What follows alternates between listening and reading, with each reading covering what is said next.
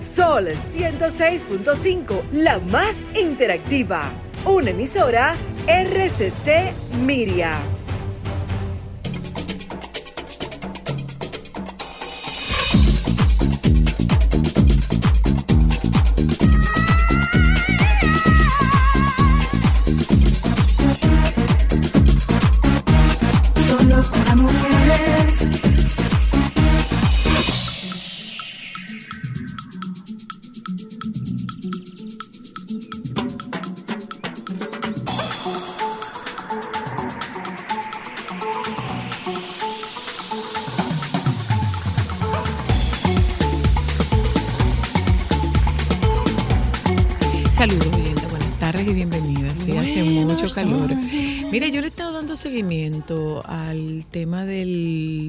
Submarino. ¿Viste lo nuevo?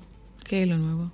Que tienen desde anoche han estado escuchando ruidos. Pero adivina qué. ¿Qué? Hay un señor español de la Fundación Titanic que dice que es muy difícil que eso sea sonido humano. Dice que es muy difícil que sea sonido humano. Y él estaba explicando que el aire no es que se acaba a las 4 de la tarde, es que comienza a disminuir y que tienen aire solo hasta las 4 de la tarde. Las 4 de la tarde española ya pasaron. O sea que O sea que no es que, y, y estuvo explicando que eh, a él lo habían invitado a, a bajar.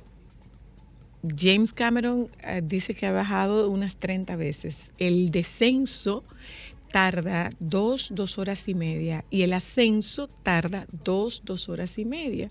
Entonces dice que es una oscuridad absoluta, absoluta. Entonces este señor eh, había rechazado las invitaciones, le habían hecho, dice que le habían hecho como unas compañía. 30, unas tres invitaciones y que él había rechazado la invitación porque le daba miedo. Eh, que era en un sumergible Pequeñito. pequeñito, pequeñito, pequeñito, con un ruso que no le hablaba ni al cuello de su camisa.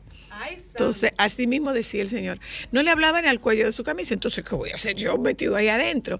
Entonces, se explica que, eh, que James Cameron es la persona que más ha llegado hasta allá. Dice, es que la gente supone como que las imágenes es en una sola toma. No, no, es, no han sido en una sola toma. Son cientos y cientos y cientos de tomas. Y James Cameron habla de que él ha sobrevivido al Titanic unas tre- una treintena de veces. Bueno, Porque cada vez que él ha bajado, la posibilidad es de que no suba. Pero hay otro dato. Y el dato es que eso sella y las puertas se abren desde, Desde afuera. afuera. Única y Pues no, pero yo exclusivamente. tengo una mejor todavía. Ay, no, es que no hay que Ese submarino no tiene ningún tipo de regulación ni aval de nada. O sea, el control del submarino es un control de PlayStation. ¿Eh? Con eso es que se controla el submarino. Con un control de PlayStation. Sea, tú estás entendiendo. Gente que realmente, bueno, dice Cristal. Salió a la luz, perdona que te interrumpa, salió a la luz eh, una estafa de medio millón de euros de parte de esa compañía, Ocean no me acuerdo, eh, con unos eh, turistas que iban a hacer esa misma expedición y le cancelaron y le postergaron la, la expedición en varias ocasiones y ellos lo estaban de- de- demandando Bueno, por varios la- millones de euros. Con la diferencia de que en esta oportunidad ha sido eh, 250 mil euros por persona, y cuatro o cinco vidas que sean que, que se están perdiendo ahí abajo. Pues dice que difícilmente ese, no, dice que difícilmente ese sonido sea humano. Es muy difícil que sea humano. Eh, y estaba eh, diciendo también este señor, que decía que no entendía. Bueno, eh, yo creo que esa puede ser de repente tú te subes en un globo aerostático y, y pasa algún fallo con el globo aerostático y te van a decir, ¿cuál es la necesidad de inventar tanto? Son 12.000 Y metros para abajo, Bueno, pero, pero tú tienes, tú tienes, tú tienes, eh, no, no son 12.000, son 4.000 metros. Serán 12 mil pies. Ajá, dos- 12.000 son cuatro pies, perdón. Pero de repente me, me decía Cristal, En ¿y una cuál- minivan. me decía Cristal, ¿cuál es la necesidad de irte con tu hijo? Bueno, a lo mejor esa experiencia que yo viví en Capadocia me hubiera gustado vivirla con ustedes. Ay, no hay que ser tan extremo, soy la Ah, bueno, dime tú, total, según la teoría que yo oí, total, tú no sabes si es el Titanic o si es el hermano gemelo del Titanic que no era el Titanic, sino era el otro. yo Hay gente insisto, que tuvo- con hay- 200 mil euros tú puedes ver todos los documentales de National Geographic uno de de History Lego. Channel. Bueno. Óyeme, tú puedes hasta mandarle ese no dinero es- a James el Cameron tema no invitarlo a beber un café para tú conocer todos los detalles. El del tema no es hacer los detalles, el tema es vivir la experiencia. Ay, Entonces, no, gracias. bueno, se- Yo tengan por insisto, seguro. La experiencia tengan- más dramática que yo voy a tener en mi vida es ir a un centro comercial. Es que no se puede pasar tanto trabajo y ser En especiales. Black Friday. Black Friday. Ujú. ¿De verdad Ten- no te ríes? ¿Tú lo harías? tengan por seguro, tengan por seguro que quienes se embarcaron en esa misión No fue claro. sabiendo que se iban a morir. Y No déjame, déjame informarte, déjame, yo espérate, oye, que tú, dijiste siendo que sí, ya lo CEO, haría. Perdón, tú siendo CEO de una compañía, tú tienes que de compañía que mueven dinero, porque los que se perdieron Ajá. son gente que mueve mucho ¿Qué es lo dinero. que tú tienes que hacer? tú tienes que ser como un poco más riguroso de dónde tú te vas a meter. Porque ahí se perdieron un padre y un hijo, o sea, ¿en quién se va a Bueno, quedar mi la vida, compañía? quise vivir la experiencia con mi ¿Tú quieres hijo. saber la peor sabe parte? Dios eh, No, la a qué, sabe- sabrá Dios a qué habrá que someterse, si hay algún entrenamiento, para que ustedes tengan amor, claro, pero perdóname, déjame decirte, ¿tú perdóname, la perdóname, parte? perdóname. Ella dijo que, nosotras, que si ella hubiera podido, tuviéramos nosotras tres No, ahí. gracias, mi amor. Yo hubiera la gente violenta termina en los libros. Los que somos Bien. miedosos vivimos. Bien. Yo prefiero vivir. Bien. Yo no sé si ustedes sabían que nuestro compañero Federico Jovine Sí, subió de- Ah, al, sí. no, no llegó, pero se pero pero vivió la experiencia de escalar el Everest. Sí, claro. Entonces tú dirás, pues eso es una locura. Sobre todo porque escalando el Everest, para que ustedes lo sepan, se hace un tapón de todo el tamaño. Y hay un detalle, si Sí. te mueres te quedaste ahí. Se hace un tapón de todo el tamaño porque hay un hay un colapso.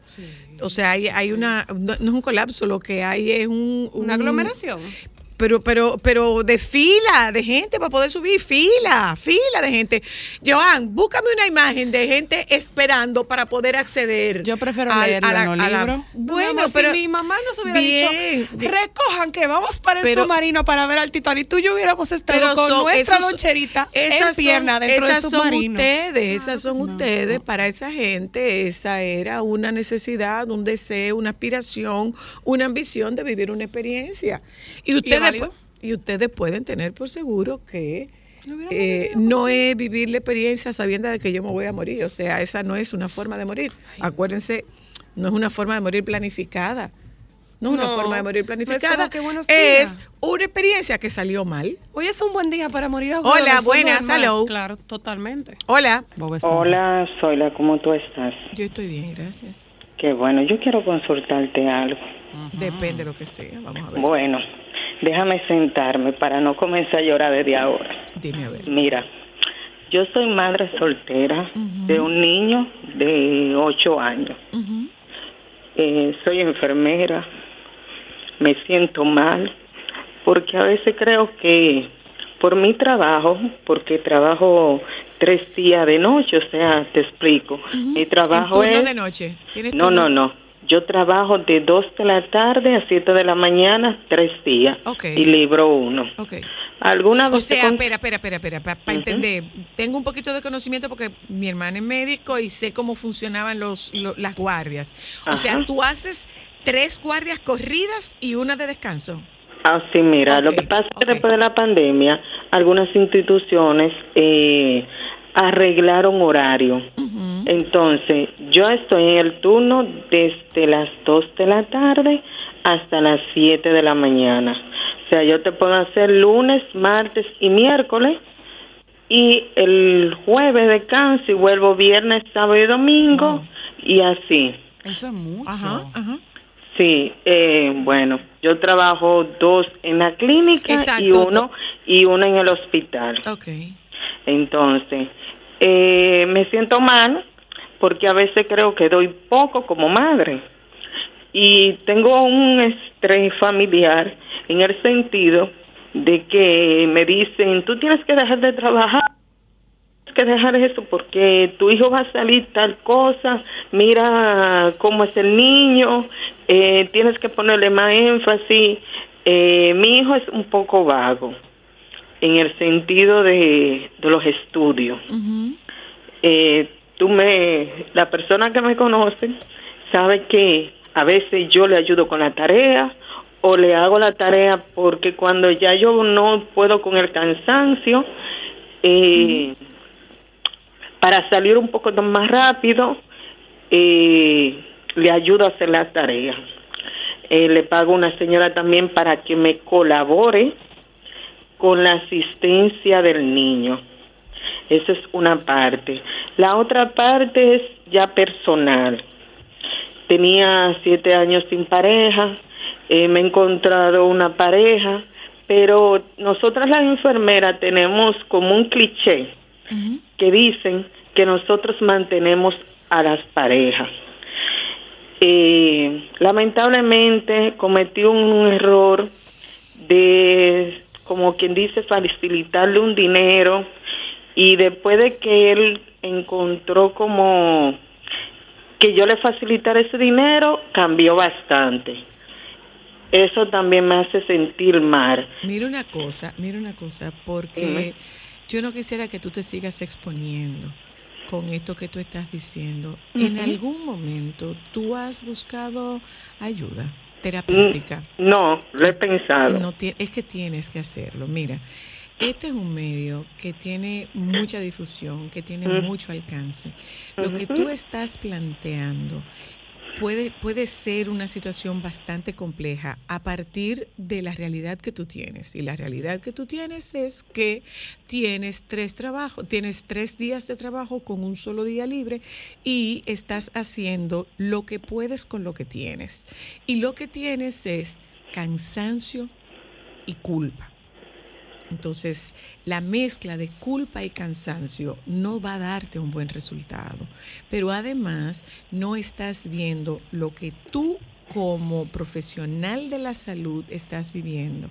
Hay algo que se llama síndrome del quemado, que es el burnout, y todo indica que tú estás transitando por el burnout.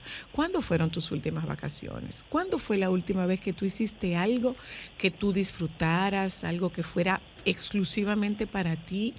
que te permitiera tener una relación distinta con tu hijo. Porque tú te estás relacionando con tu hijo desde tu cansancio. Tú te estás relacionando con tu hijo desde la culpa por no estar. Y además te estás llevando de lo que te están diciendo otras personas. ¿Cuándo fue la última vez que tú hiciste algo por ti para sentirte bien? Y a eso tú le sumas lo que tú estás comentando de, de esta pareja. Yo creo que faltan datos, faltaría saber qué pasa con este papá, faltaría saber qué pasa con la familia de este, de este niño, o sea, faltan muchos datos. Mi recomendación es no te expongas públicamente ¿m? y busca una ayuda terapéutica. Si en la clínica, si en la clínica hay, si en el, si en el, en el hospital hay, busca una ayuda terapéutica, pero antes de ayer. ¿Oíste? Antes, antes de ayer, porque tú estás funcionando con lo poquito que te queda. Lo poquito que te queda no es un pon de tu parte, porque si tú tuvieras una parte, hace rato que tú la estuvieras poniendo. Gracias. Entonces, mi recomendación, búscate una ayuda terapéutica cuanto antes, cuanto antes, para que tú puedas soltar la carga que vienes arrastrando desde la pandemia, estamos hablando de tres años.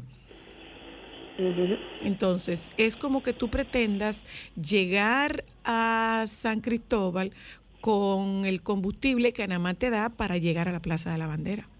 Por más que quieras, no puedes llegar a San Cristóbal porque no tienes combustible.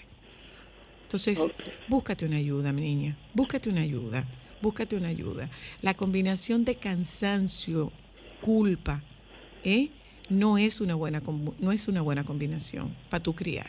¿Oíste? Ok, gracias. Búscate una ayuda. Un abrazo para ti. Eh, miren, les comento, a mí no me gustan este tipo de exposiciones, no me gusta exponer a una persona, porque aunque nosotros entendemos que somos un- una ciudad grande, nosotros somos una ciudad que, que tenemos coincidencias, que alguien que reconozca esa voz puede estarle escuchando. Y eso es vulnerabilizar en un espacio no seguro a una persona que no merece un trato de, de vulnerabilidad. Vámonos un momento a publicidad, ya volvemos.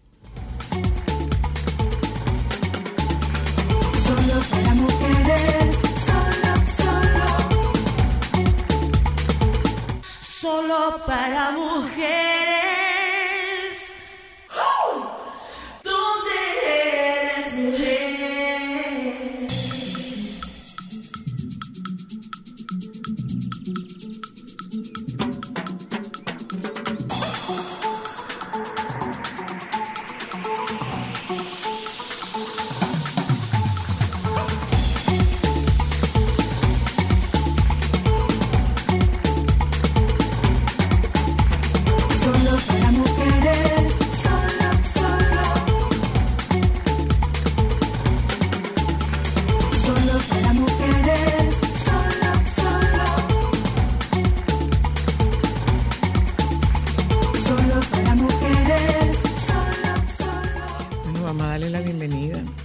Víctor de Olio. Ah, no, mentira, Víctor de Olio, no, Víctor no. de Olio está en... en, en, en- Viene por Zoom. Viene por Zoom, perdón, Claro, perdón, ah. perdón, perdón, perdón.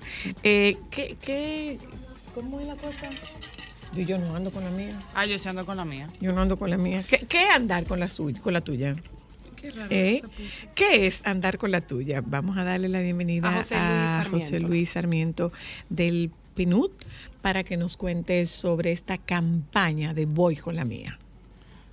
Muchas gracias por el Si te puedes acercar un poquito, acércalo un poquito, acércalo. No muerde, está vacunado. Le pusimos la vacuna esta mañana. Cuéntanos, José Luis. Muchas gracias por este espacio. Eh, Voy con la mía es una campaña de las Naciones Unidas del PNUD con la Unión Europea para incentivar a las personas a ir con una botella reutilizable en esta primera etapa a todos los lugares donde vayan, ¿no? Y así evitamos que lleven eh, botellas de plástico de un solo uso. De un solo uso. De esas pues que eh, compras, ¿no? Te la tomas y luego la tiras en la calle o lo que sea, para evitar que más plástico llegue a nuestros vertederos, a nuestros mares, a la calle. A los ríos. A los, A océanos. Sí, sí, sí. Y, y bueno, yo llevo siete meses en este país, me parece tan hermosas las playas, me parece tan bonito todo lo que hay aquí para ofrecer y tenemos que cuidarlo. ¿Y de dónde tú viniste? Yo soy de Perú. De Perú. Ay, yo estoy loca para ir a. Perú a Mira, comer. eh, eh, ¿cómo, ¿cómo funciona en Perú esta, este tema de la creación de conciencia sobre el uso de plásticos de, de, perdonando la redundancia, de un solo uso?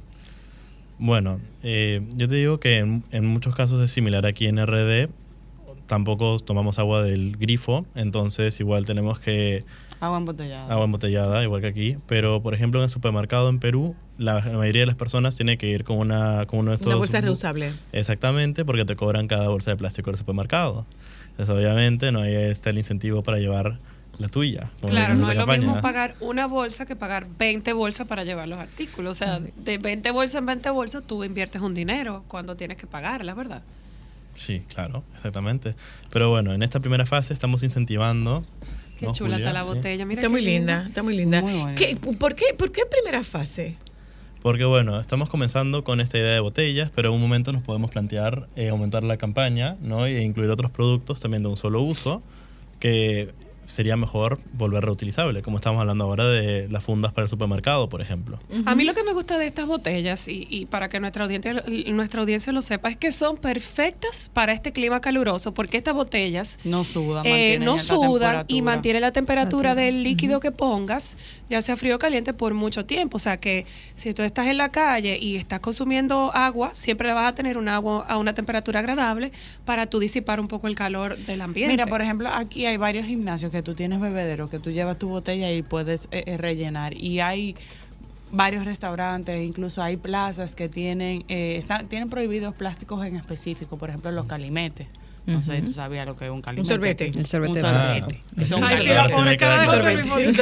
sorbete. Un un. Bueno, pues aquí hay muchísimos sitios que hay plásticos de un solo uso que se están ¿Y prohibiendo. cuáles son las acciones que, que, que van a emprenderse con este Voy con la mía? Además del lanzamiento que ya realizamos en mayo, estamos incentivando a que más personas se sumen a la campaña entrando a la página web www.voyconlamia.com. Ahí hay una serie de informaciones sobre el tema de contaminación por plástico y sobre lo que nosotros como ciudadanos podemos hacer en nuestro día a día para reducir el uso de plásticos de un solo uso, así como otras acciones que podemos implementar en nuestros hogares. Y lo que queremos, como mencionaba José Luis, de una primera fase es que empecemos por un, una acción simple, ¿verdad? De que cada uno, podamos, cada uno y cada una podamos comprometernos con llevar nuestra botella reusable donde quiera que vayamos. Y vaya que hace la Ajá, y luego, y luego que vayamos asumiendo otros compromisos, como llevar nuestra bolsa al supermercado, llevar siempre nuestro sorbete cuando, cuando vamos a algún restaurante, ir asumiendo un, eh, paulatinamente, ¿verdad? Una cultura sostenible en cada una de nuestras acciones. Y también parte de la campaña es incentivar a que se unan a esta iniciativa empresas e instituciones eh, públicas con las que hemos venido, venido trabajando para que también dentro de, la ofi- de las oficinas se pueda ir incentivando poco a poco el Claro. consumo sostenible. Claro, ¿quiénes son esas figuras que se les han unido en esta campaña? A través de, De campaña. ah, a través de las redes sociales hay muchas personalidades que se que se están uniendo y estamos haciendo contacto con, con algunas instituciones públicas también que estamos en Bueno, proceso solo para viendo mujer en cabeza, son. porque verdad, estamos aquí. Bueno, Estamos claro, nosotras claro. aquí y simple, sí es una iniciativa muy bonita. Eh, y bueno, le decíamos a José Luis, señora Luna, que nosotras de hace mucho tiempo sí somos de las que consumimos con la agua suya. en nuestros termos o botellas. O sea que gracias a Dios Realmente estamos sí, apoyando hace mucho esa tiempo, iniciativa. hace mucho tiempo. Y también hay, sí. hay otras formas, por ejemplo, yo que tengo niños, cumpleaños, eh, yo estoy tratando de, por ejemplo, no usar plástico, si uso, por ejemplo, vasos o, o- o platos que sean de, de papel.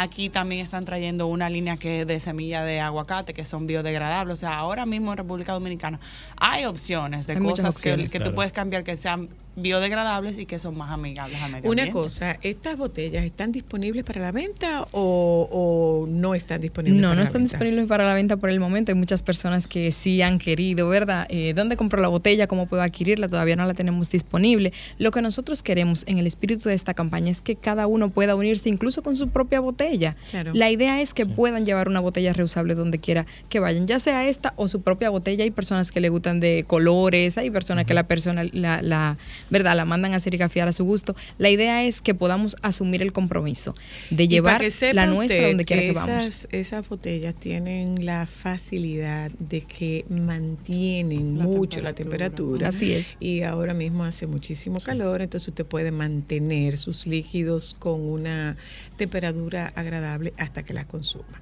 Así Les es. agradezco el paso por solo para mujeres y dejamos abierta la invitación. Muchísimas gracias. Gracias. a ustedes. Bueno, gente, vámonos un momento a publicidad. Regresamos de publicidad. Vamos a ver qué tiene el baby desde la ciudad corazón. Ya volvemos.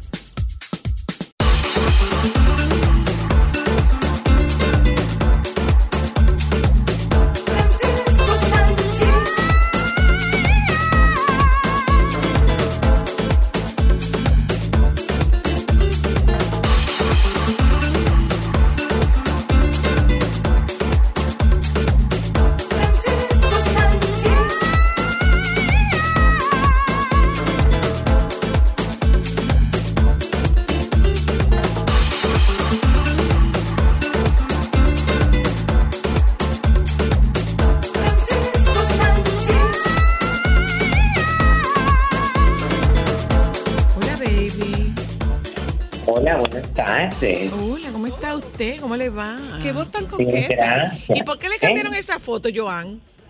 Y no es la, La de aquí. mía. ¿Tú ¿Cuál prefieres? pusieron? ¿Esa no te Ah, no, gusta? La que tú mandaste.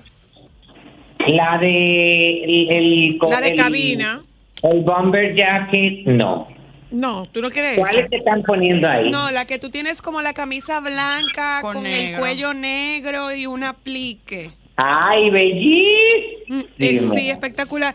Lo que pasa es que yo creo que Joan dijo que para tu segmento él va a buscar diversidad con tus fotos, entonces él las va a alternar. Que no se pase que ahorita me pone tu lío donde eh, Se me nota todo. Baby, tú no tienes una foto donde tú te tuyío, porque tú no permites que eso Eh, circule. no. En serio, es que Francisco, yo no puedo creer. En- serio, ¿tú tienes? Que ahora me ha cogido con posar con el, con el cuello como si fuera como un avestruz. Es tan delicado con él mismo. Claro, entonces la gente no puede ser eso. Miren, déjenme con- comentarles. ¿Quién fue que.? ¡Ay, bellísimo! Gracias por mandarme esa foto. Sí, en actitud, esa foto yo me lo hice hace dos años. Dos años. En actitud. Sí. Qué raro. Ay, Francisco, yo no creo que Esto- tú tengas un listado de fotos raro. tú. mm, mm. Bueno, hay algunas, hay días, no es que hay algunas, hay días que es mejor alejarse de todo objetivo o de todo lente. Sí, realmente sí. así. Cuéntanos, baby. Hoy es, eh, ya tú sabes, hoy es por fin ya llegó el día del, hoy que es el día más largo e inicio del verano, Empezó el verano. Ya lo No, sabes, todavía para no, el este 22. lado, 22. eh, para Hoy. este lado, porque para, para el cono sur empieza el invierno, ¿no? Sí, hoy empieza el invierno en el Cono Sur.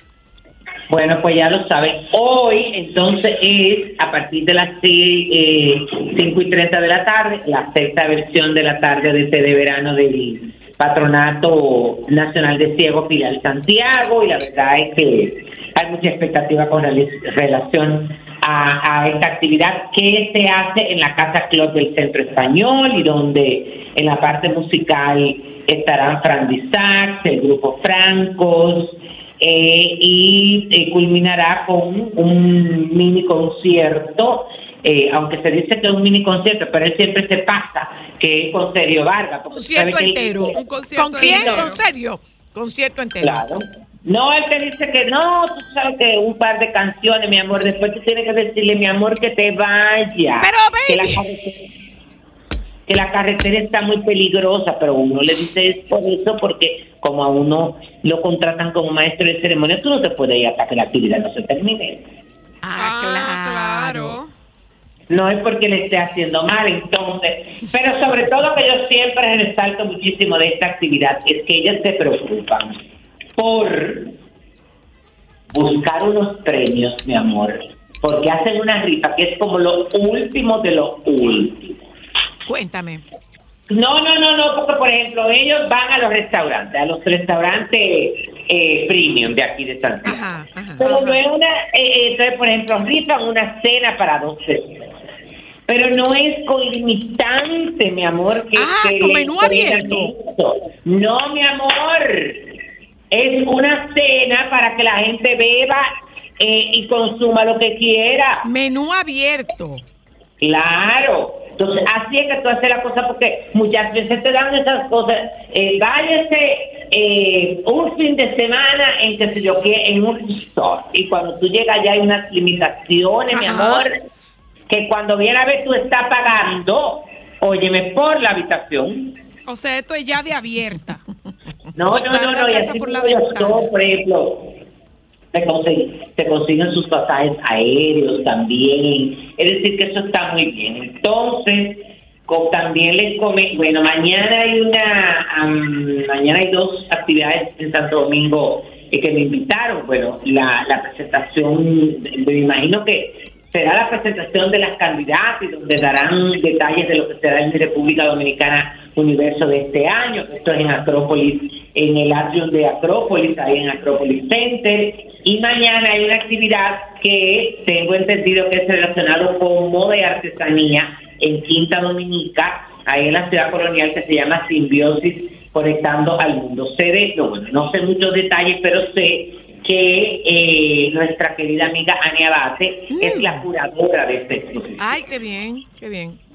Entonces ella nos dará muchos detalles, ¿qué más? El, bueno, el viernes les comentaré de esto, eh, porque hay varias actividades y nada. Tú Eso, deberías tener remojo desde hoy porque yo creo que tú vas a estar bastante ocupado este fin de semana. No, no, no, no, no, no, tú lo dices, no lo sabes yo, pero nada, vamos a seguir adelante porque eso es, eh, Ay Dios, mira la información que dice la Guardia Costera de Estados Unidos ha informado esta madrugada de que un avión canadiense que participa en la búsqueda del sumergible desaparecido Titán con cinco personas a bordo ha detectado ruidos submarinos en la madrugada de este miércoles. El aparato comenzó su descenso el domingo para visitar los restos. Bueno, y hay que, así que los ruidos detectados han llevado los equipos de búsqueda en el que participan, en el que participan varios países a reubicar las operaciones bajo el agua en un intento de explorar el origen de los sonidos, según explica la Guardia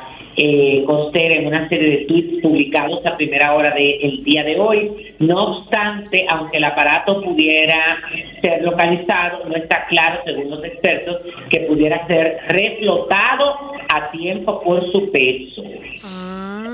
Tú sabes que eh, con eso... Pero con yo he quedado muerto sola y, y Cristal y Ámbar está ahí. Ahí Sí, aquí está. Entonces, óyeme, yo me, y es verdad y que, que eso cuesta 250 mil dólares. Yes, Así baby. mismo, 200 Sí. mil euros. Sí. Y que no tiene ¿Y qué es lo ningún tipo de lujo, Francisco. O sea, tú tienes que llevar Pero tu propia que- agua, tu propio sándwich, todo.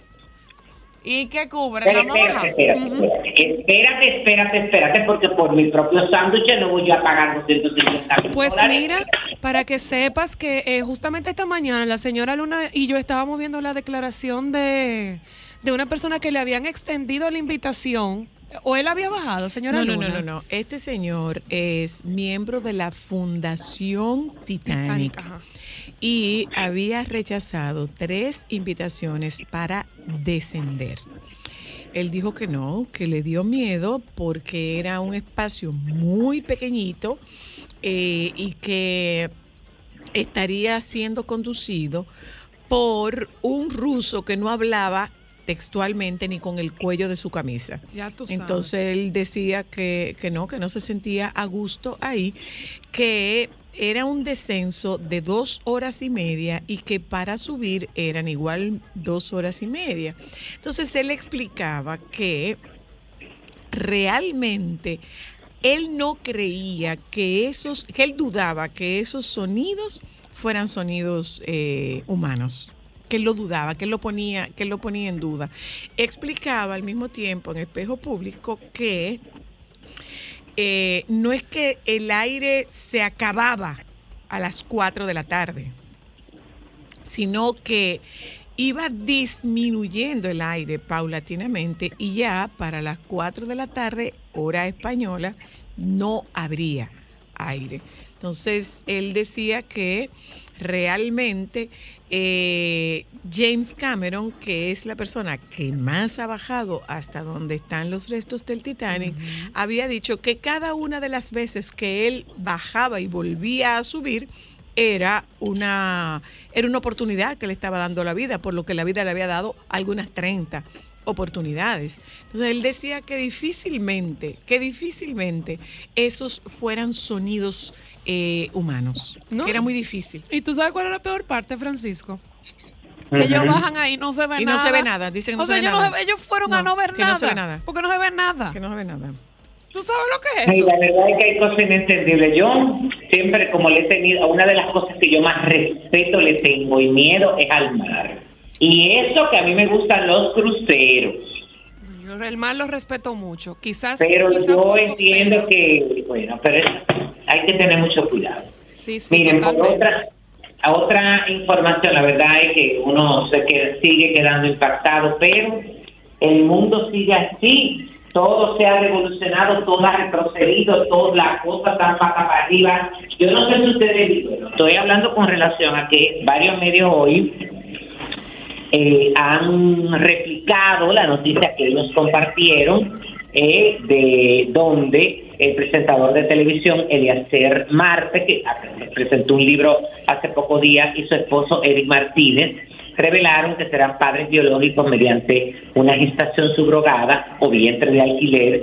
Eh, eh, bueno, ellos se casaron el 25 de mayo del 2019 en República Dominicana, luego de cuatro años de celebración, que realmente fue una celebración, porque aquí no se pueden casar, porque aquí eso no existe. Ellos eh, publicaron una ecografía, mira, es una yo ni me voy a referir. Los comentarios son una cosa que yo me siento, óyeme ahora mismo, pero atrasado de una forma, una falta de respeto, una, eh, eh, eh, una intromisión en, en, en, la vida del otro, una, unos análisis, porque unos análisis tan estúpidos con relación a la noticia, que la verdad es que es preocupante e indignante. Y yo, mira, yo siempre he estado muy claro. Cuando la gente me habla de inclusión, me habla de tolerancia, de respeto, eso, óyeme, no es que tú no lo percibas, ni que hay una parte de la población que lo perciba eh, o, que lo haga y que lo manifieste. Pero lamentándolo mucho, el mayor porcentaje es falta de respeto. Todavía, óyeme, en esta época, porque quizá ustedes no lo vivan tanto en la ciudad de Santo Domingo, porque vive como capital, la gente es un poco eh, más respetuosa, más abierta. Y, bueno, vamos a ponerlo así. Pero en la medida en que tú te estás alejando de las ciudades grandes de la República Dominicana, ahí sí es verdad, porque todavía tú te encuentras con gente que si pasa un, eh, un hombre afeminado, ¿tú te acuerdas de esa época de bocearle? Sí, todavía. y la burla y los muchachitos, güey, güey, güey, así todavía eso se ve, ¿eh? Oh, y Dios. si es con relación también a una mujer que se ve masculina, es igual. Es decir, que eh, a mí eso me da como una, como una tristeza tan grande. Pero no es por el hecho de que eh, te, digan, no te digan, es como por la falta de eso mismo, de respeto, de, de, de- que usted, eh, pues yo no sé si también me criaron, que yo no me puedo pasar de una eh, raya, de una línea específica, aunque yo no esté de acuerdo. Tú sabes que eso hace que eh, mucha gente, muchas parejas eh, gays se vayan del país. No, no, no, no, no, no es una cosa, mira. Que la verdad es que sí, definitivamente, porque es que no puede ser posible. No puede ser posible que la gente eh, tenga que opinar de todo. Está complicado. Es, es que tenemos una necesidad de vomitar frustración, rabia, Resentimiento. o resentimiento. Es una necesidad tan grande de vomitar. po- Porque se- te está saliendo de algún lado. Y si te está brotando, es porque tú lo tienes. Por algún lado. Es porque tú lo tienes, tú oye. Entonces, yo, yo, yo a veces leo cosas en Instagram o en Twitter, digo, pero ¿cómo es posible, señores? Pero ¿y cómo es posible? Bueno, es que yo tengo libertad de expresión. Bien, tú tienes libertad de expresión. Lo que tú no tienes es libertad de agresión. Exactamente. Lo que tú no tienes es libertad de agresión y estás agrediendo. O sea, ¿cuándo fue que nosotros nos convertimos en esta sociedad tan, Tan violenta? agresiva. ¿Cuándo fue? no, no, no, no, En no, todo. no, no, no. Bueno, seguimos, baby. Así mismo, mira, por otro lado, bueno, se- eh, eh, estas noticias la verdad que también impactan a, a mucho, a, a- al mundo entero, porque dice que la fuerte caída de la tasa de natalidad en Japón ha llevado al vaciado de las aulas y al cierre de un promedio de 450 escuelas públicas al año. Wow. Según según el Ministerio de Educación, Cultura y Deporte, Ciencia y Tecnología, 8.580 instituciones eh, eh, Shogaku y eh, Shugaku, equivalentes a las escuelas primarias 1 y 2, cesaron sus actividades entre el 2002 y 2021. Del total, el 74% todavía mantiene instalaciones escolares y alrededor de 5.500 están siendo utilizadas como centros comunitarios o sobreviviendo como albergues, galerías de arte, acuarios e incluso fábricas de saque. Es decir, Tú sabes hay que, baby, una, Una ¿eh? de las grandes preocupaciones que tiene Japón es justamente que no hay quien cuide a los que se pusieron viejos. Sí. No hay quien cuida a los que se pusieron tiempo viejos. que quitaron la, la política del hijo Eh, único, ¿no? Pero no era Japón que tenía política de hijo único, era China que tenía política de hijo único. Y, y Pero es que también los niveles de frustración en Japón son altos y el nivel de suicidio lo también que, es lo bastante que, alto. pero, pero el nivel de suicidio, el nivel de frustración, el nivel de, perfeccionismo, todo esto tú lo sumas con que hay una generación que está postergando la maternidad y la paternidad hasta tener eh, sus, sus carreras hechas, su mundo recorrido, o sea, ahora yo me puedo dedicar. Esto no es exclusivo de Japón, en Japón es dramático, En pero también. En ¿no? España, baby, en España hay pueblos que han cerrado porque, Italia. perdóname, perdóname, en España hay pueblos que han cerrado porque no tienen niños, no hay niños. Canadá está pidiendo que venga gente para que tengan hijos. Porque, porque la tasa de natalidad, que yo voy. porque la tasa de natalidad, no, pero no es que tú llegues con lo tuyo, es que tú tengas. Que salga canadiense, mi amor, allá. El que tú tengas. Entonces, entonces sí, es, no, es, es que hay pueblos que no tienen niños, que no se escucha la voz de un niño. Es que te voy a decir una cosa. Yo que tengo dos seres pequeños, te puedo decir que el mundo tiene que cambiar la forma en la que le habla a las familias. Uno, tener un hijo es extremadamente costoso. Las facilidades que necesitamos las familias o los padres son mucho. Te voy a poner un ejemplo. Este es un país joven. Tú sabes la cantidad de sitios donde yo voy y yo no encuentro dónde cambiar a mis hijos. Un cambiador. Pero eso es, eso es Por una- ejemplo, y es una- eso- y es pero una eso- nimiedad. Pero eso, eso, eso es una nimiedad frente a la realidad de que hay una generación que está diciendo no quiero asumir la responsabilidad que supone tener una Y gente que dependa. Olvidémonos del costo. No, mira, porque es mucha que yo no creo. el punto de vista del costo el costo frenando. importa mucho. Bien, yo no estoy diciendo que no importa. Yo no estoy diciendo que no importa. Estoy diciendo que hay unas generaciones ahora que lo que quieren es lograr su propia realización desde el punto de vista profesional, disfrutar de tiempo libre, disfrutar de disfrutar de una pareja, eh, trabajar Libertad financiera. libertad financiera y también es lo que No cuesta tener un hijo. responsabilidad sola tampoco. Uy, lo que No, no la quieren. Es que es O tremenda sea, yo, responsabilidad. eh, eh, voy, voy otra vez al tema, voy otra vez fuerte. al tema español. Creo que eran unos 700 mil euros que costaba tener un hijo desde que se embarazaban hasta que tú lo llevabas a la universidad. 700 mil euros. Es un dinero. Señora Luna, ¿usted sabe cuánto cuesta aquí una escolaridad más o menos? No, no sé. O sea, aquí un colegio te sale más caro que una universidad. Por ejemplo, un colegio para una clase media, tú tienes que buscarte medio millón de pesos. ¿Qué? Sin uniforme, por ejemplo, que- uniforme.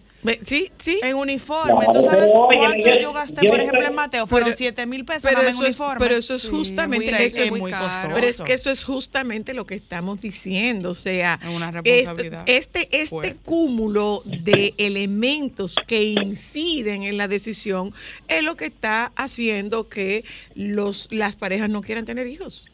Pero Bueno, además cosa, no yo- quieren asumir la responsabilidad, porque tener un hijo es una tremenda responsabilidad, donde, donde lo económico es lo menos. Claro. Ah, pero yo entiendo, eso yo te iba a decir, yo entiendo, óyeme, que eh, todo perfecto, todo lo que tú quieras, pero siempre la educación y la crianza de un niño ha sido costosa. Siempre, Sí. En la época en que ustedes la crió Zoila, cuando ustedes eran chiquitas, era costosísima. En mi época también tuve, porque lamentándolo mucho, en este tipo de países, para tú brindarle, óyeme, cierta calidad de vida y cierto nivel, óyeme, de una buena educación, tiene que ser privado y eso cuesta dinero. Baby, es que cuando yo estaba en el internado en 1971, mi mamá pagaba la mensualidad, eran 95 pesos.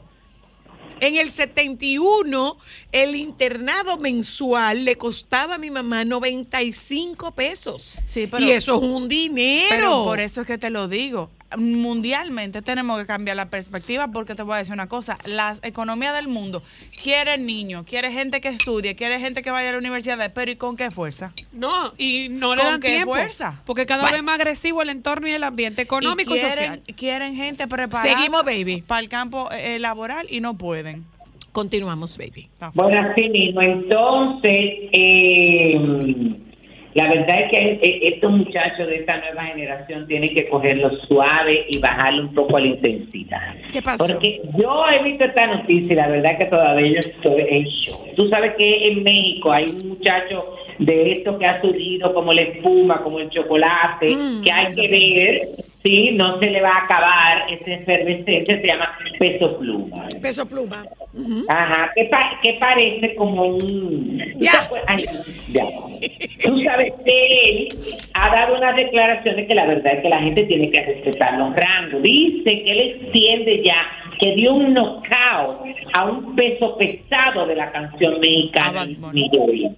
Él, eh, bueno, él se comparó a sí mismo con el Sol de México luego Ay, de que su amor, canción, Ella baila sola tuviera tanto éxito que rompió récord posicionándose en cuarto lugar en los temas interpretados por mexicanos más reproducidos en toda la historia de Spotify, por encima de Ahora te puedes marchar de Luis Miguel. La publicación, como ustedes entenderán, ha causado en México, ya que a pesar de que él tiene muchos seguidores, eh, otros usuarios dentro de estos, me incluyo yo, eh, no, óyeme, nos encontramos que es una cosa inaceptable y una estupidez que primero él se compare. Eh, y segundo, él esté midiendo la trayectoria de un ícono mundial como Luis Miguel, que logró eso cuando no existían estas plataformas digitales. Que, dicho, que dicho sea de paso, tiene 60 conciertos sold out. 60. Peso pluma. Ujú. 60 conciertos sold out tiene. Peso pluma no, Luis Miguel. Miguel. Ah. Sese- las 60 fechas que ha abierto están soldados. Cuando 60. Peso Pluma haga- 60. Cuando él lo haga, Pe- ahí perdóname, sí perdóname, baby. No, que está bien, que esta generación, todo lo que tú quieras, pero también, óyeme, te tienes que decir las cosas en el marco del respeto, eh, porque hay rangos, hay personas, óyeme, que usted, que si usted se va a referir a ella, tiene que pensarlo no una vez, 25 veces. Está bien, usted logró muchísimo éxito, pero resalta tu éxito, pero no te compares ni te pongas Claro. a decir, yo le doy un octavo al otro. Pero, pero ven acá. Bueno, espérate, Pero espérate. espérate, yo te voy a no, no, decir algo perdóname. per- perdóname. Él no está mal. No, él puede decir lo que él quiera. No, no, no, no, no. Él no está mal. ¿En qué? Mira quién él eligió para compararse. A Luis Miguel, claro, buscando. Él no está mal. Le he osado. Mira quién él eligió para compararse. Rev. Ok. Ya lo. Mi- Mira quién él eligió. O sea, mira, mira con quién él, él está seleccionando a quién No, no. Lo que pasa es que acuérdate que él lo está haciendo porque eh, eh, es por, la cuestión de lo que pasó con su canción, tú, Ujú.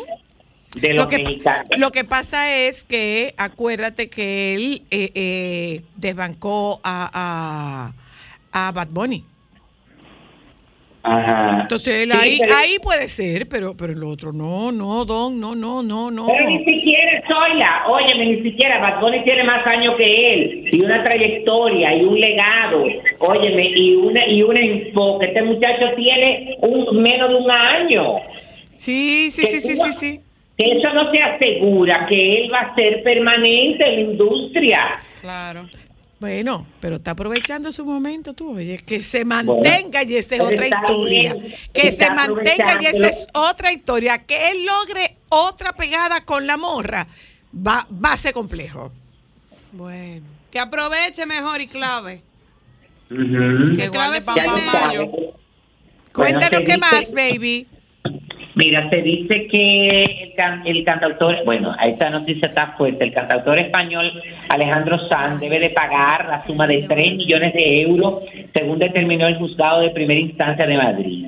el intérprete no saldó un préstamo, que de ahí que mucha gente entiende que también viene esta depresión que él tiene, porque él no saldó un préstamo de, de 12 millones de dólares, el cual solicitó para comprar dos propiedades en Sunset Lake, en Florida, entre ellas una mansión de seis dormitorios, cinco baños, piscina, un muelle privado y un estudio de grabación. Y esto lo informan varios medios de comunicación.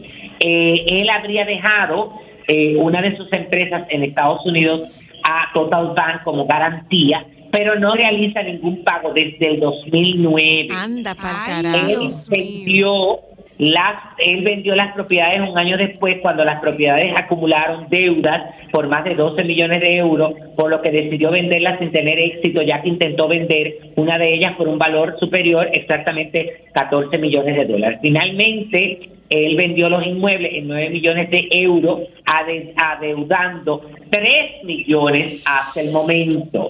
Ay, Dios mío. es Pero decir él, él hasta- explicaba, baby, él explicaba que la ruptura con su pareja no tenía que ver con su depresión, que eso era como de No para nada, porque pa- para- bueno, según gente allegada, esta ruptura eh, se había eh, se, se había, había empezado muchísimos meses antes y que cuando él empezó a tener todos estos problemas de económico que descubrió que le habían quitado eso, que se fue, como aprovechó esa coyuntura y dijo, ay no, no puedo tener más presión, coge tu camino que ya yo no quiero seguir. La vaina tuya. Bye, baby. Claro. Bye.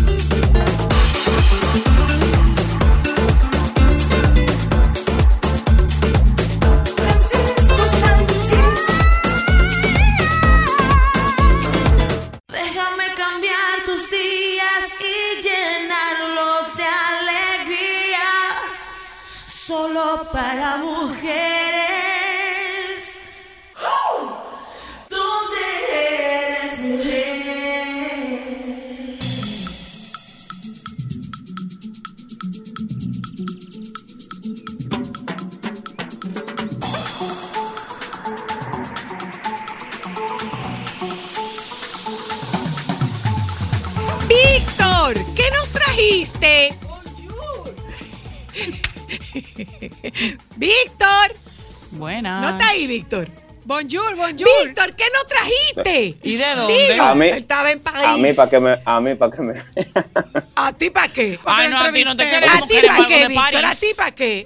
Sí, pues tú no nos trajiste nada porque mira dónde tú estás y dónde estamos nosotras. En la romana. Eh, Ah. Dinos, No, en la romana, en la Víctor, Víctor, señores, ustedes se acuerdan. Este era el que iba para París, ¿no se acuerdan? el que fue, no, el que fue, ya el que iba. vino. No trajo nada, no trajo nada. Eh, Traje perfume, a- traje perfume a los viejos míos. Ah, muy bien. Eso está muy bien. ¿Y cómo nos beneficia eso a nosotras? Después de haberte, después de haberte saltado a la fama. Oye, Víctor. Te hicimos famosos. Víctor, Víctor, Ay, Dios mío. cuéntanos, cuéntanos, Víctor, ¿cómo fue? Dinos, cuéntanos. ¿Te ¿Qué gustó? tal la experiencia? ¿Qué tal la ¿Qué experiencia? pasó? Cuéntanos. Bueno, miren, eh, realmente se trató de una experiencia que yo catalogo de ensueño. O sea, todavía yo llego a París, estoy entre sus calles y siento que en algún momento voy a despertar ahí en mi cama. Y, y no, y realmente estaba allá. Y cada día fue eh, eh, de muchísima actividad, de muchísimo trabajo en cuanto a lo que fui a hacer Claro. al mercado de la poesía, pero siempre quedaba la oportunidad de, de uno salir a, a conocer París, Claro. a andar por la ciudad. Obviamente París es demasiado increíble, demasiado maravillosa y unas horas a la semana no, son, suficientes para, Claro. para, degustar la ciudad, vamos a decir. Claro. ¿Qué fue lo que más te impresionó, Víctor? Dime. Eh, la organización de la, La o sea, más allá de más allá de los monumentos que son magníficos, de la Torre Eiffel, de Notre Dame, de- del Jardín de Luxemburgo, que es preciosísimo, etcétera. Eh, el comportamiento en la calle de la gente eh, fue algo que me impactó muchísimo porque obviamente hice un contraste con, con la realidad dominicana. O sea, a mí me pareció increíble cómo la gente para cruzar la calle, si no hay un semáforo peatonal, la gente no mira, la gente se mete a la calle y ya. Porque tiene esa ya, esa costumbre, como esa certeza de que si viene un vehículo se va a parar y realmente lo hacen. O sea, cuando viene un vehículo y había un peatón, se paraban como que estaba cruzando Jesucristo por ahí. Sí, ahora te voy a decir una cosa, Víctor. Te voy a decir una cosa. Víctor. No hagas Ajá. eso cuando vayas a Madrid ni cuando vayas a Roma. No lo hagas. Somos muy locales. No, no, no Anota- lo hagas. No, no lo hagas. Anotado, entonces. No, no, no, no, no. Pero bueno, eso fue una, una de las cosas que más me en impresionó. Madrid hay que mirar para todos los lados. Hasta para arriba. Mira, Bueno, hay que- hay que anotarlo eso. y en, en- en relación a la, a la experiencia, eh, eh, Víctor, la experiencia de compartir con tus iguales en un escenario similar. Mira, fue una experiencia sumamente enriquecedora en el sentido de que habíamos 10 poetas del Caribe Ay, ahí. chulo. Y aunque los 10 éramos del Caribe, era como que veníamos de 10 Caribes diferentes. Ujú, ¿Tú me entiendes? Como que cada quien tiene desde su rincón del Caribe una mirada muy diferente hacia el mismo espacio geográfico. Ay, qué hermoso. Entonces, tú, tú, tú intercambiar esas impresiones con cada uno de esos poetas de Trinidad y Tobago, de Granada, de Santa Lucía, de las Bahamas, etcétera, eh, tú te das cuenta, incluso de eh, el, el poeta de Haití, que eh, eh, había uno de Haití, que, que- estamos ahí pegaditos. Incluso eh, él tiene una perspectiva del Caribe muy distinta a la que tengo yo y muy distinta a la que tiene la poeta de Granada, etcétera.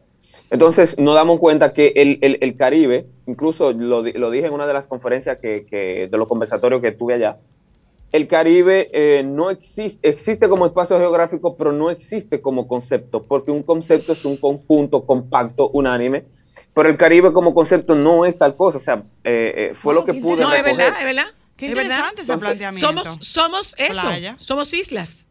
Mm. Somos- exactamente. Sí, Eh, es eh, cierto. entonces, a pesar de que el Caribe, todo- todos los países del Caribe hay playa, hay arena, No todos Hay somos sol. iguales.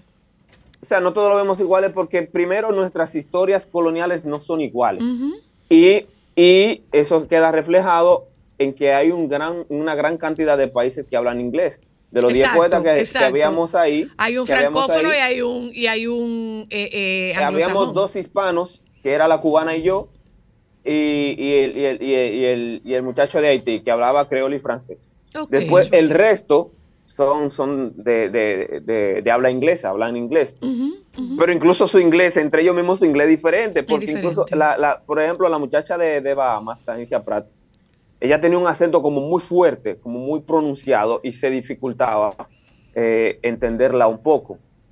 Eh, yo no soy el gran bilingüe, pero pude, puedo, puedo desenvolverme en una conversación en inglés y Pero hablaba se muy te bien hacía con ellos, difícil, pero ¿verdad? La de Bahamas especialmente se me complicaba incluso con, con- con cosas sencillas que ella decía, se me complicaba entenderla por la acentuación tan pronunciada claro. que ella tiene Sí, claro. de su inglés. Y por ejemplo la de Jamaica, que a veces parecía que hablaba como, como, como con un flow muy, muy de reggae. Ah, o sea, como, como, lo un- tiene como muy- con un flow muy, un flow muy Marley. Así un flow muy Marley, así como, entonces eh, incluso existían esas diferencias entre nosotros y, y de ahí fue que llegué a la conclusión, bueno, el Caribe existe como un espacio geopolítico, geográfico, estamos aquí en el centro de- de- del continente americano, pero no existimos como, como concepto. No hay una unidad conceptual de pensamiento, de No. mirada sobre el Caribe. No. Qué Y eso puede ser, puede ser una riqueza, pero también puede ser una maldición en el sentido de que esas diferencias pueden entorpecer muchísimo que el Caribe pueda encaminar un proyecto común, algo en común, que lo unifique como tal. Sí, Eh, entonces razón. fue una de, de las cosas que más me impactaron como caribeño intercambiando con, con- con mis colegas poetas allá. ¿Dónde sí? ¿Cuál es el próximo paso, Víctor, después de esta experiencia? ¿Qué, qué contactos estableciste? ¿Qué viene después? Eh, estuvimos en contacto con, con algunos editores, incluso uno, uno- un, un editor que se quedó con, con mi trabajo para una revisión y más adelante comunicarse conmigo a ver si deciden o no eh, traducirlo al francés y publicarlo allá, pero por lo menos está en manos de ellos. Qué bien. Eh, eso es una de las cosas y también me que- quedé con un- quedé con varios contactos muy importantes, pero hay uno de ellos que, que destaco, que es el del traductor, perdón, el del traductor Fra- François Michel Durazo, que es un francés que se dedica a traducir obras del español al francés, eh, quien tuvo en sus manos eh, traducir 30, 30 poetas para ese evento. Ah, qué bien. 30 poetas de habla, de habla, de habla hispana Ujú. para ese evento en específico, porque el evento, nosotros éramos el Caribe invitados de honor, pero no éramos los únicos, habían muchísimos poetas allá, Ujú. de diferentes partes del mundo. Entonces él tuvo en su mano traducir 30 poetas del español al francés y me lo, a mí me lo presentaron como con, con mucho ánimo, con mucha alegría y él parecía como ansioso de conocerme porque dijo él con sus palabras que la poesía mía, de los 30 poetas en español que él tuvo que traducir al francés, la poesía mía fue la que más le impactó a él, fue Ay, la que más le llegó, Qué fue la que más le gustó. Decía, Qué no es que los demás son malos, es que la poesía tuya eh, diferente. ¿Te gustó? Ya que le gustó. me caló demasiado, entonces fue, para mí eso fue algo suma que yo no sabía ni qué decirle a él porque él es incluso uno de los traductores más valorados de París, mejor valorado de París, y que ese señor me dijera eso tuvo un impacto en mi vida que yo todavía no encuentro con- cómo definirlo con exactitud, e incluso No, quedamos en contacto. eh, eh, oye, y me habló cosa. de la posibilidad de trabajar en conjunto en, en- en- en los próximos meses. Me dijo, yo tengo unos trabajos pendientes todavía con algunas editoriales, pero cuando yo termine esos trabajos, tú y yo vamos a dialogar para ver qué podemos hacer. Entonces esas son oportunidades Claro. que se abrieron y que yo valoro muchísimo. Y que hay que Felicidades, también. Víctor. Y para despedirte, no te mortifiques por buscar la explicación. Siéntelo. Deja el resto para después. Te mandamos un beso, Víctor. Gracias. Un abrazo grandísimo Suerte. para cada uno de Gracias a ustedes. ti, un abrazo, corazón. Gente, vámonos un momento a publicidad, regresamos de publicidad y vamos a hablar con la doctora Ovalles sobre cuidados de la piel para Por edades. edades específicas.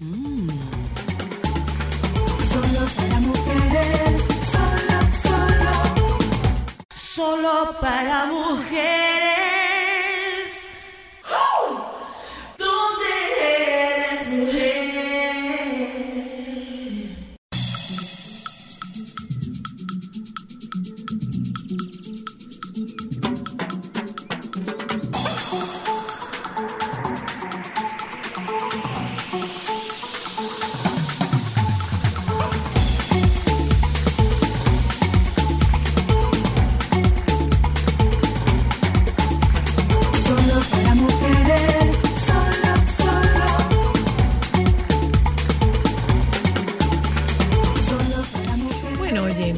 hemos hablado del tema de la temperatura, hemos hablado del tema de las condiciones del clima, de sol y de todo lo demás. Eh, lo estuvimos conversando con la doctora Luna en el día de ayer y hoy hablamos con la doctora Ovalles sobre cómo nos vamos a cuidar la piel ante la realidad de este verano candente que estamos viviendo, dependiendo de las distintas edades. Hay muchas reacciones atópicas, hay urticaria, hay, eh, hay Alergias. alergias por el calor, por el sol, por el sudor. Dígalo, doctora, ¿cómo que lo vamos a Los hacer? eczemas, ¿Cómo que lo vamos a hacer, doctora? y las Bueno, hay que hidratarse, hidratarse, hidratar. Eso es lo primero. ¿Cómo están? Bien. Hola, doctora, ¿cómo tú Hola, estás? Doc. Tú estás Muy bien, bonita, muy tú estás bien, bonita. Ay, gracias, gracias. Mira, Pues, ¿cómo, es que se va a eh, cuidar? ¿Cómo se va a cuidar la piel, Patria? Bueno, ahora mismo con esta temperatura hay que cuidar la piel de la cara, pero también hay que cuidar la piel del cuerpo, porque ahora con el sudor eh, se deshidrata mucho el tejido. En los niños, por ejemplo, es frecuente ver la, el famoso sarpullido miliaria, Ujú. eh, que se ve justamente por la hipersudoración. eh, hongos son más frecuentes también en esta época. Y la piel expuesta al sol, como la cara, el cuello, el escote, los brazos, pues hay que cuidarlos más con una buena protección solar. Pero para todos, lo más importante es eh, una buena hidratación. Hay que mantenerse eh, tomando agua suficiente, comiendo eh, alimentos ligeros, frutas, eh, que puedan ser hidratantes, todo eso va a favorecer a que la piel no se deshidrate y mantenga su luminosidad en Tú todo este acabas, tiempo. tú acabas de decir, Patria, eh, mencionaste hongos. ¿Qué favorece la formación de hongos en este momento, en este, en En este tiempo? Eh, por ejemplo, está también el tema de niños que están en campamento, que se pueden quedar con una ropa mojada, eh, se van a una piscina, regresan con una ropa mojada, la ropa se les seca encima. no se Entonces, ¿cómo. ¿cómo tratar esto, Patria? Sí, mira, en esta época por la sudoración, la humedad que se retiene, sobre todo a nivel de pliegues, por ejemplo, a nivel submamario, en axilas, en los pies, en la región inguinal, eh, favorece el desarrollo de hongos. Entonces vemos con más frecuencia, eh, no solamente los hongos, por ejemplo, a nivel de los pies en estas zonas, sino también los famosos paños o esas, esas manchas que se producen en, en zonas como la espalda, el abdomen, son más frecuentes en esta época. Ok. Eh, el hecho de, por ejemplo, eh, hacer ejercicio, sudar y quedarse con la camiseta mojada es algo que favorece mucho la aparición de estas lesiones. Entonces, es importante, por ejemplo, en los niños, llevarle una muda para que cuando terminen de jugar fútbol o hacer el ejercicio que están haciendo, porque se sequen al menos la piel y se cambien con una, una camiseta que esté seca para evitar esto. Eh, en los campamentos también en esta época vemos muchas picaduras de insectos. Es importante el uso de, de- de repelentes en los, en, en los niños sobre todo, porque a veces vienen con ellas infectadas porque se las pellizcan, se las tocan. O niños que son Eh, alérgicos a las picadas también, doctora. ¿Perdón? Y niños que también pueden eh, resultar ser alérgicos a las picadas de, de mosquitos. También, también. En la mayoría de los casos, cuando hay esos prúlicos por insectos, esta diseminación de las, de las lesiones producidas por picaduras es por una reacción alérgica justamente a las picaduras. Entonces, todas esas son cosas que hay que tomarlas en cuenta en este momento. Tanto los niños pregunta, como los adultos, por supuesto. Yo tengo una pregunta, doctora. A, a los niños que tienen pieles atópicas o, el, o, o un adulto que tiene piel eh, eh, te- con tendencia a seca, usted sabe que ahora todo el mundo va a querer buscar dónde eh, apaciguar el calor. ¿Qué tanto puede afectar eh, el ir eh, de manera excesiva a la playa o a la piscina? Porque esos químicos tienen que afectar diferente a las personas que tienen pieles secas. Bueno, en la playa es mucho más saludable. La playa es mucho más recomendable. La, en las, El agua salada. agua sal- salada, como la, cuando uno se baña con salina, pues hay más hidratación. O sea, la playa puede ser favorecedora. En el caso de las piscinas, los niños atópicos, por ejemplo, eh, los químicos que se añaden al agua de la piscina pueden resultar sensibilizantes o producir alergias. Entonces, en estos casos, eh, antes de inmediatamente se sale de la piscina, es importante darse una ducha de agua clara, agua limpia, para quitar la mayoría de este- los residuos de esos eh, químicos que pueden ser muy irritantes y producir eh, manchas eh, en diferentes partes del cuerpo o placas como escamosas. Y después de, de- de limpiarse con agua clara, con agua limpia, que no sea de la, con, con cloro y con esos aditamentos que se le añaden a las piscinas, también hidratar la piel. Eh, la hidratación es fundamental. El- ahora en esta época, por el uso de lociones humectantes, porque las cremas son más pesadas y quizá dan un poquito más de calor, pero así con la piel húmeda, aplicar una loción hidratante es muy recomendable. Una Igualmente cosa, usar jabones que no sean muy detergentes, que no sean muy, muy abrasivos, para evitar también que se lleven como el manto lipídico, que es el manto, La grasita. la, la- perdón. La grasita. No, el manto lipídico es lo que produce la piel para tener esa grasita Exacto, natural la de la grasita piel. de la piel. Una cosa, eh, doctora, si nosotros estamos hablando de distintas edades, eh, pudiéramos tener situaciones con personas encamadas, pudiéramos tener adultos mayores, pudiéramos tener personas que no pueden movilizarse. Entonces, ¿qué tanto deben extremarse los cuidados para esa población? Bueno, hay que tratar de eh, propiciarle un, área fresca lo más que se pueda, sea con ventanales, con eh, abanicos, con aire acondicionado. Eh, hay que movilizar más esos pacientes. O sea, los pacientes que están encamados deben siempre moverse de posición para evitar que se puedan hacer escaras por ese roce constante con, con la superficie de la cama cambiar las sábanas, cambiarle la ropa para cuando sudan, cambiarle su, su, su pijama, cambiarle su ropa. E igualmente las sábanas, cambiarlas con más frecuencia, porque lógicamente cuando hay el calor, pues hay más sudoración, hay más acumulación de humedad y eso también propicia la formación de hongos, de ácaros y todas esas cosas que pueden empeorar eh, esas lesiones. Si hay un paciente encamado, eh, por ejemplo, eh, si hay mucha humedad por la sudoración, también puede favorecer si hay alguna escara eh, que aumente la infección en la zona. Entonces, hay que, hay que extremar, digamos, los cuidados normales que se tiene con ellos para evitar esas complicaciones. Recomendación del uso de avena, talco, Maicena. eh, maicena. Recomendación o no, No o, o- o- no o no, sol- o no, o más bien una prohibición del uso de esos, de esos productos. No, mira, eh, cuando hay, eh, eh, en, en el verano, sobre todo cuando hay mucho, mucho calor, pues hay cosas que se pueden utilizar, por ejemplo, la leche de magnesia, yo se lo recomiendo mucho a los pacientes a veces para poner en los pliegues, en las axilas, Frita se puede. eh, y eso re- de- eh, ayuda a disminuir la, la sudoración y hace que mantenga la zona un poquito más seca. Eh, los, el polvo, el talco, se puede utilizar. eh, a veces eh, las partículas del talco pueden ser nocivas para pacientes que tienen algún problema de alergia, los pacientes atópicos y demás, pues no es lo más recomendable. Eh, pero sí lo más eh, importante es hidratar la piel. Lo mejor es hacerlo con cremitas emolientes, cremitas suaves que sean, que no sean, que sean frescas, que no sean pesadas, eh, y mantener las zonas secas. Eso es importante. Una contestar esta llamada, ya voy. Hola, hello. Hello. Buenas.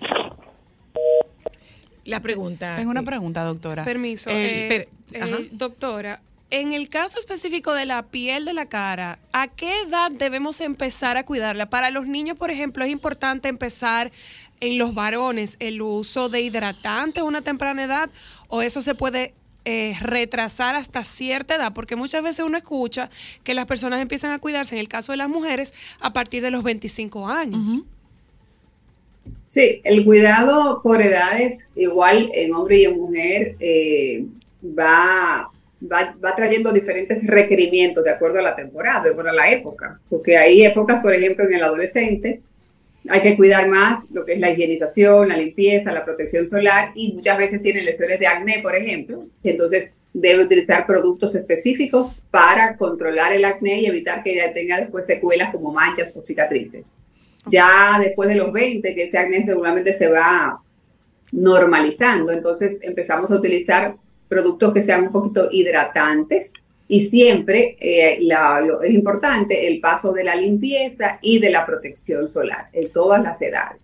Tengo Ya a medida que uno va después de los 25, 30 años, la piel empieza a se- a notarse más seca. Eh, en la mujer más que en el hombre, porque el hombre tiene más glándulas sebáceas, son más grandes, sus glándulas sebáceas producen más eh, grasa todavía en esa etapa.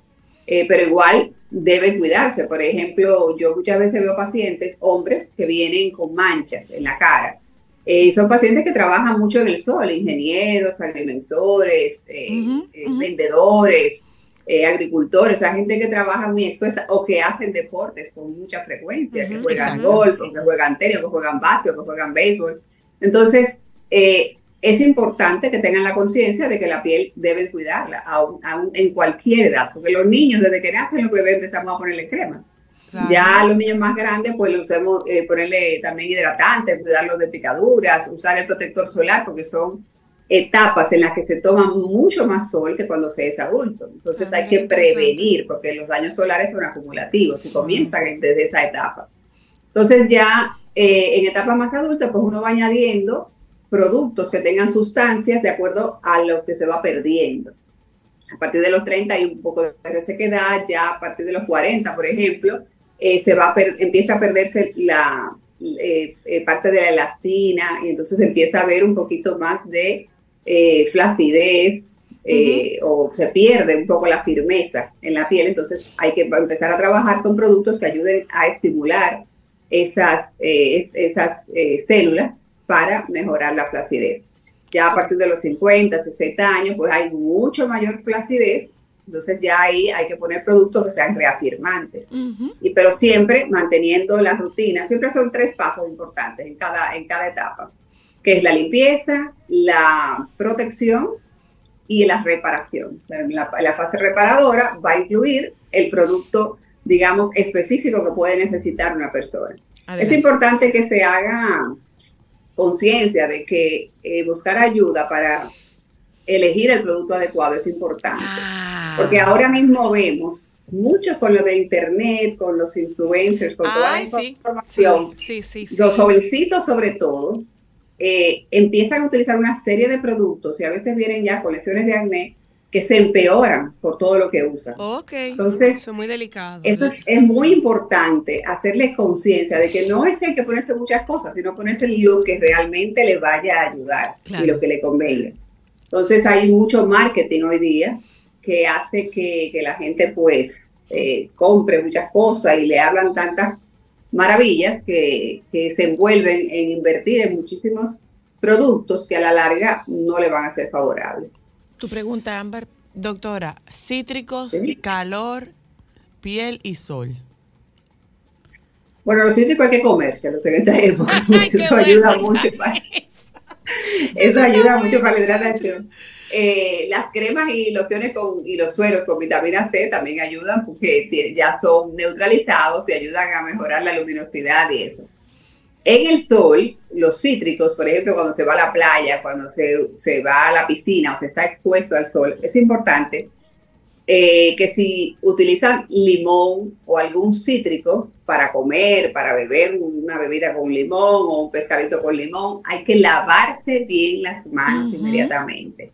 Porque con mucha frecuencia esa, ese cítrico en contacto con el sol produce como una quemadura sobre la piel, se producen Claro. unas manchas pigmentadas que aparecen como de la nada. El paciente se acuesta, no sale inmediatamente, sino que puede salir al otro día o a los dos días. Mm. Y el paciente se acuesta y cuando se levanta se ve una mancha oscura y le crea eso mucha alarma. Entonces, eh, eso es muy frecuente, nosotros lo vemos con mucha frecuencia aquí en el país y es importante tenerlo en cuenta para evitar que, que ocurra. Siempre limpiar, mantenerse las manos limpias después de utilizar algún cítrico cuando se está expuesto al sol. Gracias, doctora. Reiteramos, hidrátese, utilice los productos Adecuados. recomendados y los productos adecuados recomendados por un profesional Vaya donde más allá del marketing.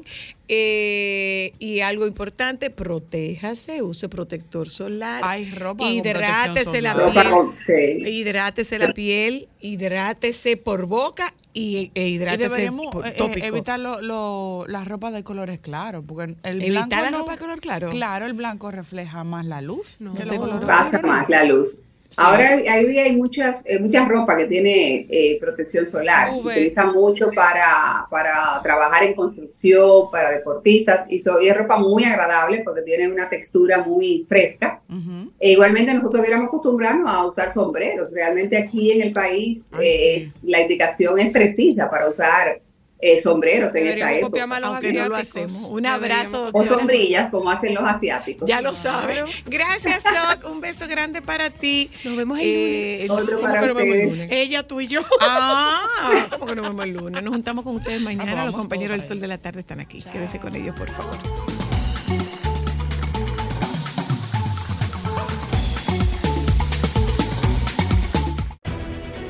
Sol 106.5, la más interactiva.